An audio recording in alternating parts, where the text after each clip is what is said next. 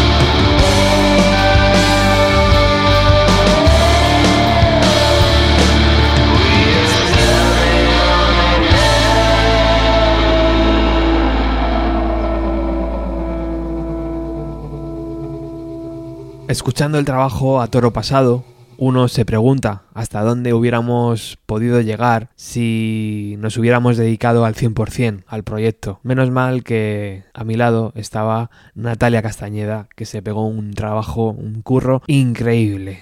Casi tan increíble como es esta versión de Víctor Tarín de Fitter Happier.